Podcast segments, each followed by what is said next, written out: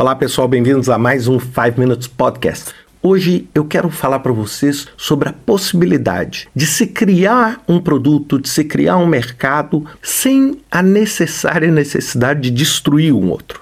Eu estava andando estudando bastante recentemente aquele livro A Estratégia do Oceano Azul e tentando figurar um pouco o seguinte: o que é um cenário novo dentro de um horizonte tão turbulento como que nós estamos vivendo? E aí eu me deparei com um artigo da René, na MIT Sloan, e falando muito sobre essa questão do que é possível criar um mercado sem necessariamente destruir o outro. Se a gente voltar um pouco no tempo, voltar aí 70 anos atrás, o Schumpeter, ele falava sempre que os novos produtos, eles sempre aposentam ou destroem os outros. E isso se tornou o manifesto principal da criatividade, ou seja, você sempre pensa em um produto com o objetivo de substituir um produto existente de uma forma melhor, um, gerando uma competitividade, como por exemplo o relógio digital e o relógio pulso, ou seja, você criando, como por exemplo o Uber que a gente está vivendo hoje e o táxi.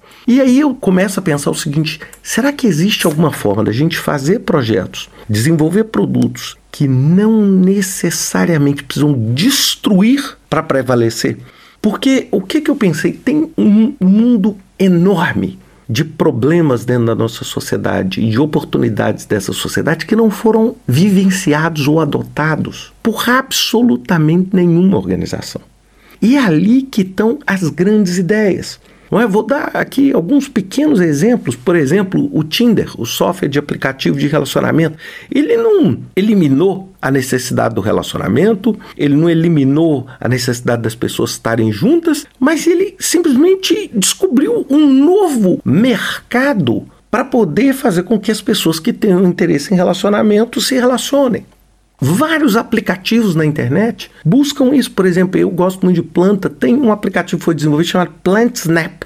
Esse aplicativo, você tira uma foto da planta, ele usa inteligência artificial e diz o nome da planta, baseado na flor ou na folha. Bem, isso eu não estou tirando o mercado de ninguém. Não é? Você está criando ali uma expansão disso. Hoje, por exemplo, nessa onda agora do Covid, nós estamos vivendo, por exemplo, a busca da vacina do Covid. A busca da vacina do Covid é exatamente o que a gente chama de non-destructive innovation. Esta vacina do Covid, ela não está destruindo nada. Ela não está aposentando uma vacina antiga, ela não está abandonando o velho. Ela está simplesmente se posicionando no mercado que até seis meses atrás nenhum de nós sabia que existia. Não é? Nós temos milhões de exemplos. Um Kickstarter, por exemplo, para esse crowdsourcing, não é que veio ocupar um nicho desses micro investidores, ou seja, pessoas que ajudam a pessoa a realizar uma ideia. Então, aonde eu queria chegar com esse podcast é fazer uma reflexão na nossa mentalidade de conduzir, de idealizar os projetos. A gente sempre pensa idealizando um projeto como algo que venha substituir ao que existe. E a gente precisa, na verdade, é expandir a nossa cabeça para buscar um mercado no qual não existe esse mercado. Você não está fazendo nada para destruir aquele mercado, você está simplesmente ampliando a oportunidade daquele mercado.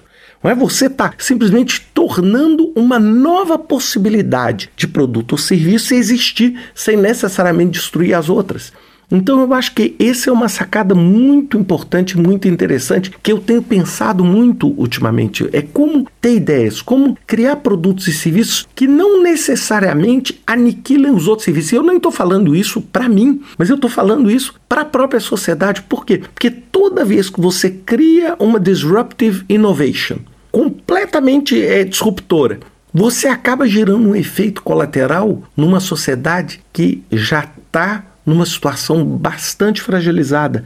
Então, por que, que a gente não consegue focar um pouquinho em gerar ideias que vão criar um mercado como o mercado das redes sociais que não existia há anos atrás? Tem vários mercados que não existiam e as pessoas começaram a desenvolver esses mercados e hoje esses mercados são ocupados por empresas gigantescas. Então, acho que é esse pensamento que eu queria deixar vocês essa semana, é pensando principalmente na concepção de como a gente faz os nossos projetos. E se vocês tiverem um tempinho, eu coloquei no link os links do artigo do MIT, de um outro artigo também deles, e o livro Estratégia do Oceano Azul. Para quem não leu, acho que vale muito a pena a gente entender como essa diferenciação pode se dar. Um grande abraço para vocês, até semana que vem com mais um 5 Minutes Podcast.